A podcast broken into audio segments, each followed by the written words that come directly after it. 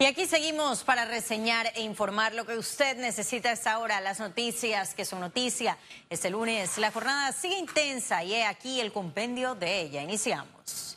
A nivel nacional, unas 850 personas están en observación por el coronavirus. Las autoridades médicas y el presidente de la República recomiendan mantener la calma. La ministra de Salud, Rosario Turner, aseguró que el país está preparado y que por ahora no hay ningún caso positivo del COVID-19. El 75% de las personas le da como un caso leve. Los infectólogos y todos lo han presentado, son 3% de las personas que pueden tener eh, eh, casos críticos y por eso tanto el Ministerio como la Caja hemos estado comprando eh, recursos nucleares críticos como lo que, los que son las camas, los ventiladores. Este lunes se instaló el Comité de Asesoría para tratar el tema, integrado por 10 científicos que aportarán estrategias de prevención. Las mascarillas convencionales, que se llaman mascarillas quirúrgicas, son básicamente destinadas para la gente que tiene síntomas, que está tosiendo, que está estornudando, que tiene congestión nasal, para evitar que ellos propaguen el virus a otros. Esa es básicamente la función principal de las mascarillas. El director del Instituto Gorgas señaló que han realizado 30 pruebas del coronavirus, reflejando resultados negativos. Esa persona que está en su casa, que no tiene síntomas, solo, solo, solo lo que se hace es que eh, se le observa, se le llama, se le pregunta cómo está. Si desarrolla síntomas, se lleva al San Miguel y se le toma la muestra. El MINSA confirmó que sancionará a quienes alerten a la población con información falsa del coronavirus. Además, se pronunció ante el llamado a huelga por parte de médicos del Hospital San Miguel Arcángel en medio de la alerta internacional, alegando que nadie puede paralizar sus labores en estos casos. Félix Antonio Chávez, Econio. El presidente de la Cámara de Comercio de Panamá, Jorge Juan de la Guardia, indicó que los empresarios se encuentran en alerta por el posible impacto económico del coronavirus en Panamá. Podemos, digamos, obviar el hecho de que esto va a tener algún impacto económico. Es difícil calcularlo en este momento. Em, lo, cierto, lo cierto es que en la medida en que podamos aportar todos a las medidas de prevención, el impacto va a ser el menor posible. Y ese es el balance que nos toca hacer del coronavirus por el mundo. Se han registrado más de 3.000 muertes. El número de personas contagiadas suman ya más de 90.000. 73 países confirman presencia del mortal virus. Las infecciones siguen en expansión. Corea del Sur, Italia e Irán, los países más afectados. En el siguiente reporte hacemos un recorrido por el globo para ver cómo avanza esta epidemia. En China, las noticias del virus son alentadoras. El número de casos disminuyó este lunes, según vocero de la Organización Mundial de la Salud. El número de casos en China continúa disminuyendo. Ayer, China reportó 206 casos de COVID-19 a la OMS, el más bajo desde el 22 de enero. Solo ocho casos fueron reportados fuera de la provincia de Hubei. Pero para el resto del mundo, las informaciones no son alentadoras. Las epidemias en la República de Corea, Italia, Irán y Japón son nuestra mayor preocupación. Italia es el país más afectado en Europa. Las autoridades reportaron más de 50 muertes y 2.000 infectados y alertan de mayores riesgos de contagio. En Francia se reportaron más de 60 casos y el Museo del Louvre en París estuvo cerrado este lunes. Los empleados preocupados por la epidemia de coronavirus no asistieron a sus puestos de trabajo por segunda jornada consecutiva. Otro de los países más afectados es Corea del Sur, en Asia. Las imágenes corresponden a periodistas con mascarillas durante la conferencia de prensa, donde las autoridades informaron que el total de casos confirmados del virus supera los 4.000 y más de 20 decesos. Nos trasladamos a Irán. Pese a la propagación del virus en ese país, en las calles los ciudadanos ignoraron las medidas de prevención de las autoridades de salud. Allí los registros dieron más de 1.500 casos confirmados y más de 70 muertes. En Estados Unidos se contabilizan seis fallecimientos y con registro de más de 90 casos confirmados. Las ventas de mascarillas en farmacias incrementaron vertiginosamente y el producto comenzó a escasear en ciudades como en Washington. En América Latina, este domingo se registró el primer caso en República Dominicana. Hay cuatro otros casos censados en México, dos en Brasil y seis en Ecuador. La evolución de la epidemia hace temer una crisis económica mundial. La Organización para la Cooperación y el Desarrollo Económico, OCDE, rebajó el lunes su previsión de crecimiento mundial en 2020 del 2.9% al 2.4% y advirtió de cifras peores si agrava la epidemia. El presidente Laurentino Cortizo confirmó que el próximo ministro de Gobierno no será Molirena porque vendrá de las filas del Partido Revolucionario Democrático. El que nombra, mientras yo sea presidente, es el presidente de la República.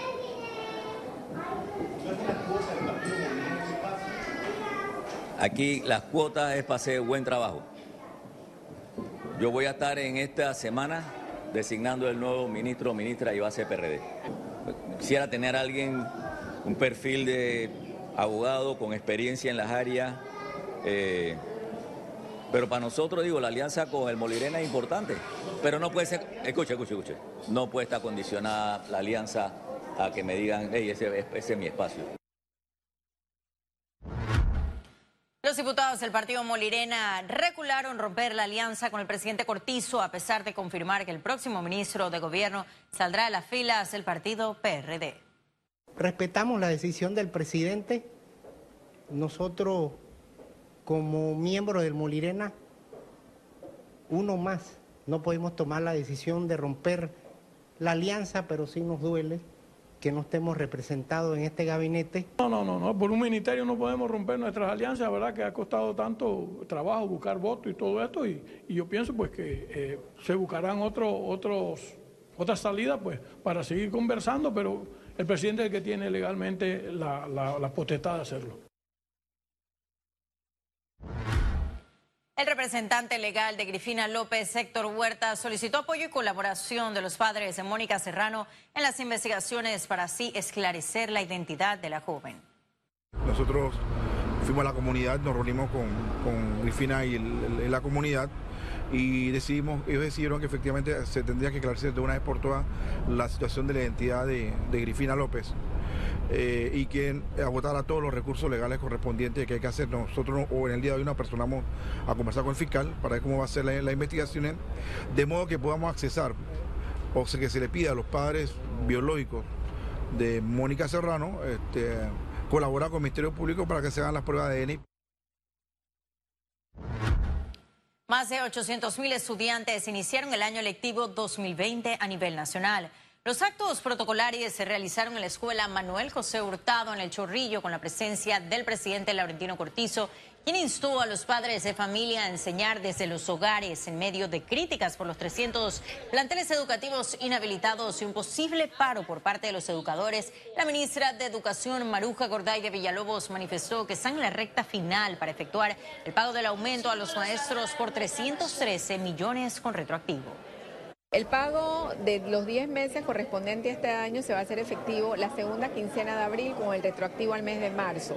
Los otros dos meses en los cuales el presidente reiteró eh, la disponibilidad presupuestaria para hacerle frente, estamos en viabilidad de hablar con el ministro de, Economía y Finanzas y darle la fecha en estos 15 días. Les he pedido que nos den 15 días para tener la fecha de pago y que no haya mayor contratiempo con el desenvolvimiento del año escolar. Es lo que les he solicitado y sé que vamos a llegar eh, a un buen diálogo en medio de esto. La ministra de Educación y el presidente Laurentino Cortizo también visitaron la comarca Nave Buglé en la apertura del año escolar. Allí dieron inicio al programa Estudiar sin hambre con un plan que incluye a 300 corregimientos.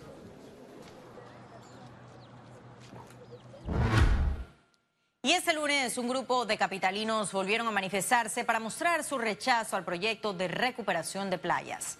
Con pancartas en manos y gritando consignas, ciudadanos y residentes de Caledonia y Bellavista se concentraron en calle 50 de manera pacífica para demostrar su rechazo al proyecto de la alcaldía de Panamá. Ellos exigen a las autoridades respeto, además de velar por el derecho a la consulta ciudadana. Economía. Y el crecimiento del Producto Interno Bruto en 2019 fue 3.0% según información suministrada por el Instituto Nacional de Estadísticas y Censo de la Contraloría General de la República. El comportamiento de la economía para el cuarto trimestre del 2019 fue de 3.3%, es decir, superior a los tres trimestres del año pasado, siendo el último trimestre el impulso del crecimiento anual. El sector minero, que registró 45.4%, fue el más dinámico en proporción a los demás sectores económicos. Y Medcom firmó alianza estratégica con el Banco Nacional de Panamá para realizar la nueva edición de Forum. Este lunes se llevó a cabo la firma oficial en la cual estuvieron presentes Jorge Sorsatos, director general de Medcom, y Javier Carrizo Esquivel, gerente general del Banco Nacional de Panamá. Ese convenio aseguró el compromiso y apoyo para la edición de Forum sobre el desarrollo del sector logístico en nuestro país. Es importante eh, que todos, que todos estemos alineados en, en el futuro de nuestro país y el Banco Nacional siempre está está, enfocado en el crecimiento de Panamá y creo que, eso lo demuestran y esto es parte también de ese compromiso. Y este foro en particular que viene, que es el foro de logística, eh, lo vamos a apoyar, como hemos apoyado a los otros, porque Panamá juega un papel fundamental en la logística mundial. Ahora sí ha llegado el momento de conocer un resumen de la jornada bursátil de ese lunes 12 de marzo. Adelante. El Dow Jones cotizó en 26.703 con 32 puntos, aumenta 5.09%. El IBEX 35 se sitúa en 8.741 con 50 puntos, sube 0.21%, mientras que la Bolsa de Valores de Panamá cotizó en 456 con 51 puntos, desciende 0.46%. Ahora veamos en detalle el volumen negociado en la Bolsa de Valores de Panamá.